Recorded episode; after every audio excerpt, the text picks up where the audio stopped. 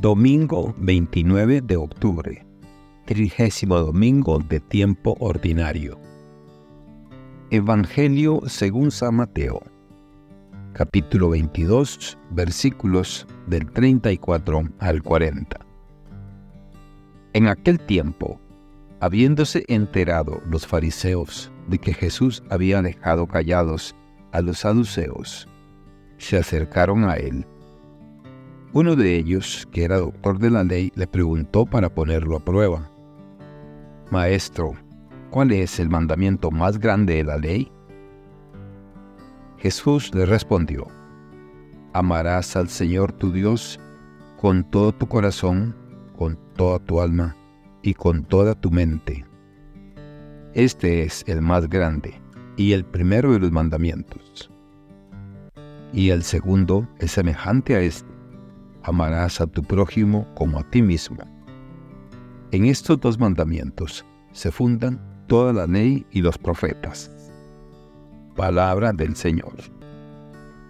Gloria a ti, Señor Jesús. Reflexión. Dentro del vasto tejido del Evangelio según San Mateo, capítulo 22, versículos del 34 al 40, encontramos en el pasaje una perla brillante que encapsula la esencia del mensaje cristiano. Este fragmento nos presenta una enseñanza que se encuentra en el núcleo de la tradición judía y que Jesús, el Nazareno, eleva y refuerza para marcar un hito en la comprensión espiritual de la época debemos comprender el contexto en el que Jesús pronuncia estas palabras.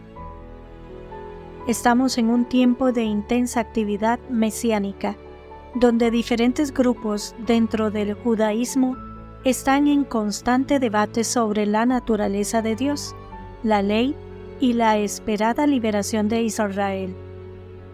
Los fariseos, conocidos por su estricta adherencia a la Torá, buscan constantemente poner a prueba a Jesús, intentando enredarlo en sus propias palabras. En este escenario, un leguista, es decir, un experto en la ley, se acerca con una pregunta que a simple vista podría parecer sencilla, pero que en realidad es altamente compleja. ¿Cuál es el mandamiento más grande de la ley? Aquí no solo se está cuestionando a Jesús sobre cuál es el precepto más importante, sino que, en cierta medida, se le está pidiendo que delimite y, por ende, simplifique la vastedad de la Torah. La respuesta de Jesús es reveladora. Primero recurre al Shema, una oración fundamental en la fe judía.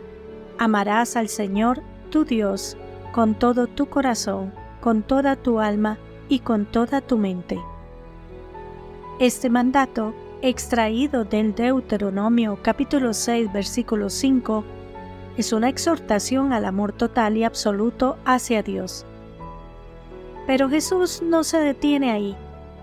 Añade un segundo mandamiento, tomado de Levítico, capítulo 19, versículo 18 amarás a tu prójimo como a ti mismo. Estos dos preceptos, según el Maestro de Nazaret, contienen toda la ley y los profetas. Desde una óptica teológica, el pasaje abre puertas a múltiples reflexiones. Jesús, al situar estos dos mandatos al mismo nivel, está estableciendo una intrínseca conexión entre el amor a Dios y el amor al prójimo. Es como si estuviese diciendo que uno no puede amar genuinamente a Dios sin amar a su prójimo y viceversa. Esta perspectiva revolucionó la comprensión tradicional de la ley, dándole un giro radical hacia la centralidad del amor en la experiencia religiosa. Este pasaje invita a una introspección profunda. ¿Cómo manifestamos nuestro amor a Dios en nuestra vida diaria? ¿Se refleja ese amor en la forma en que tratamos a los demás? La propuesta es clara. Una fe auténtica no se mide por rituales o estricta adherencia a normas, sino por la capacidad de amar, de poner al otro en el centro, de ver en el prójimo la imagen y semejanza de Dios. El uso de sinónimos en la respuesta de Jesús también merece ser señalado. Al describir el amor a Dios, se emplean palabras como corazón, alma y mente. Estos términos, aunque parecidos, tienen matices distintos.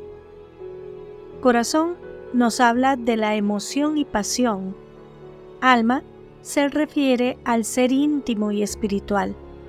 Y mente apunta a la razón y el entendimiento. Es un llamado a amar a Dios de manera integral, con todo nuestro ser en conclusión, este pasaje de Mateo nos desafía a mirar más allá de la letra de la ley y centrarnos en su espíritu. Es una invitación a vivir una fe auténtica, donde el amor a Dios y al prójimo se entrelazan en una danza eterna, guiando cada aspecto de nuestra existencia. Es, en esencia, un llamado a la autenticidad, a la coherencia y a la plenitud espiritual en la que el amor es el eje central. Que Dios les bendiga y les proteja.